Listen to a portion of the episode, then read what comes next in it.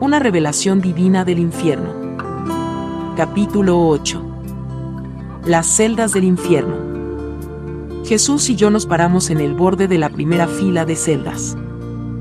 El borde era de cuatro pies de ancho.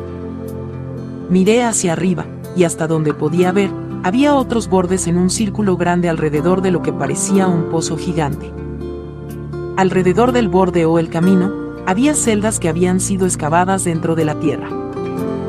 Estas celdas, como las celdas de cárceles, estaban todas en líneas, separadas solamente por dos pies de tierra. Jesús dijo, este bloque de celda es de 17 millas de alto, comenzando desde el fondo del infierno. En este bloque de celda hay muchas almas que practicaban la hechicería o lo oculto. Algunos eran hechiceros, pitonizas, vendedores de drogas, idólatras o gente mala con espíritu familiar. Esta es la gente que ha hecho las abominaciones más grandes en contra de Dios. Muchos de ellos han estado aquí por cientos de años. Estos son aquellos que no quisieron arrepentirse, que con especialidad engañaron a la gente y la apartaron de Dios. Estas almas han hecho gran maldad en contra de Dios y su pueblo. La maldad y el pecado fue su amor y pasión. Mientras seguía a Jesús alrededor del camino, miré hacia abajo al centro de la tierra, donde había más actividad.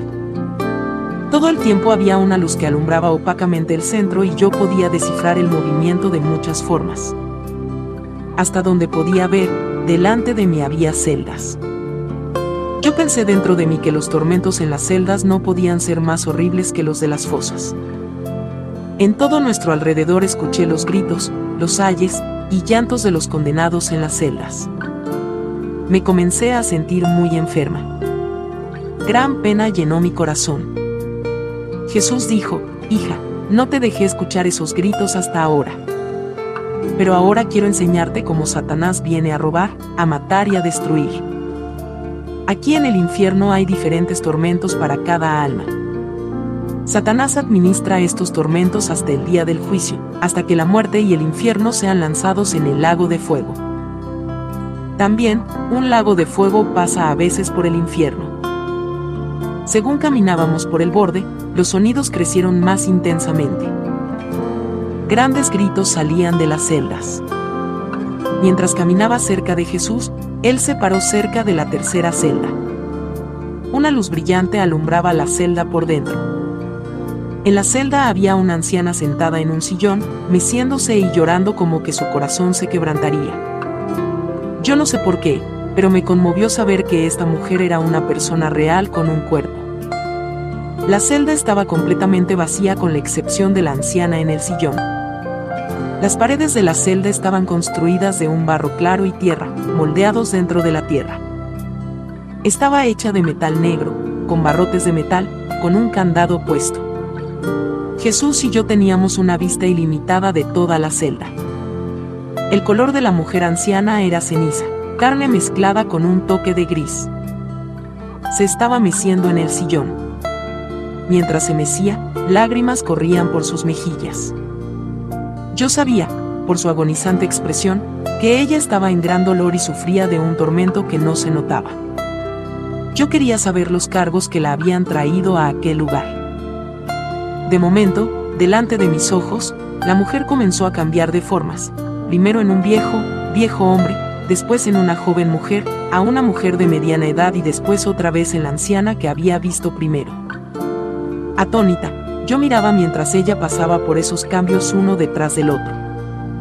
Cuando vio a Jesús ella exclamó, Señor, ten misericordia de mí. Sácame de este lugar de tormento. Ella se inclinó hacia adelante en su sillón y trató de alcanzar a Jesús, pero no pudo llegar a él. Los cambios siguieron. Aún sus ropas cambiaron, y estaba vestido de hombre, después de una jovencita, de una mujer de edad media y como una anciana.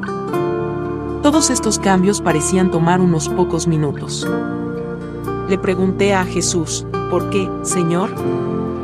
Volvió a gritar, oh Señor, déjame salir de aquí antes de que ellos regresen. Ella ahora estaba parada en el frente de la celda, agarrándose de las barreras con puños apretados. Ella dijo, yo sé que tu amor es real.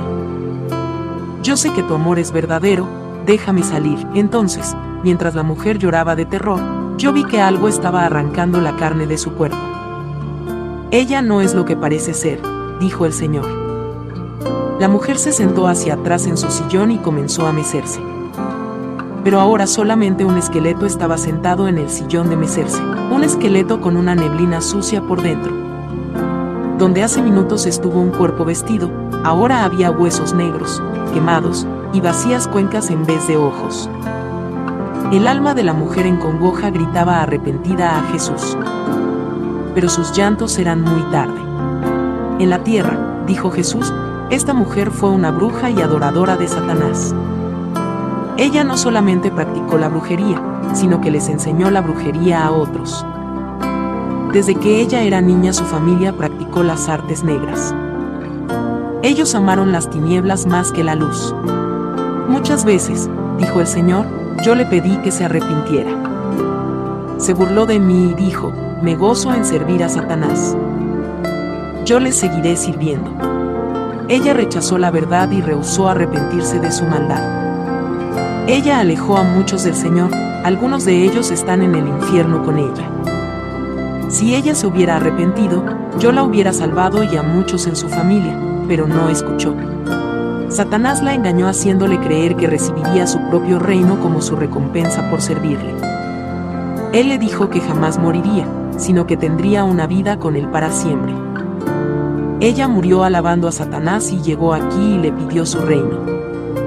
Satanás, el padre de las mentiras, se rió en su cara y le dijo, ¿pensaste que yo voy a dividir mi reino contigo? Este es tu reino y la encerró en esta celda donde la atormenta día y noche. En la tierra esta mujer enseñó a muchas brujas, tanto blancas como negras, a hacer sus brujerías.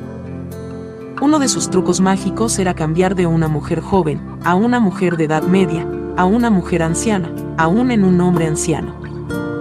Era chistoso para ella en esos días hacer el cambio y asustar con su magia a las brujas menos poderosas.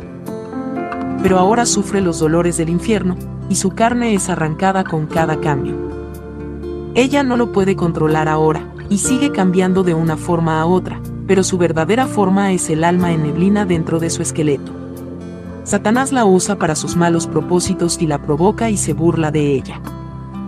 De vez en cuando es traída delante de Satanás para ser atormentada para su placer.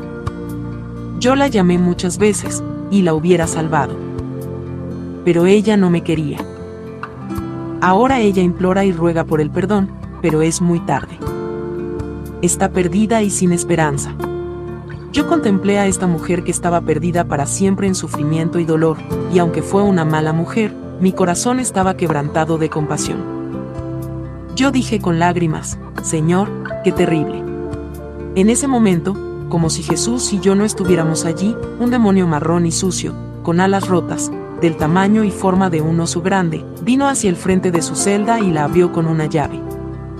Estaba haciendo un fuerte alboroto para asustarla. La mujer gritó con gran terror cuando él comenzó a atacarla y a sacarla de la celda. Jesús dijo, este demonio la atormenta frecuentemente. Yo vi cuando la sacaron de la celda y se la llevaron. Amado Señor, pregunté, ¿no hay nada que podemos hacer? Yo sentí mucha pena por ella. Es muy tarde. Respondió Jesús, es muy tarde.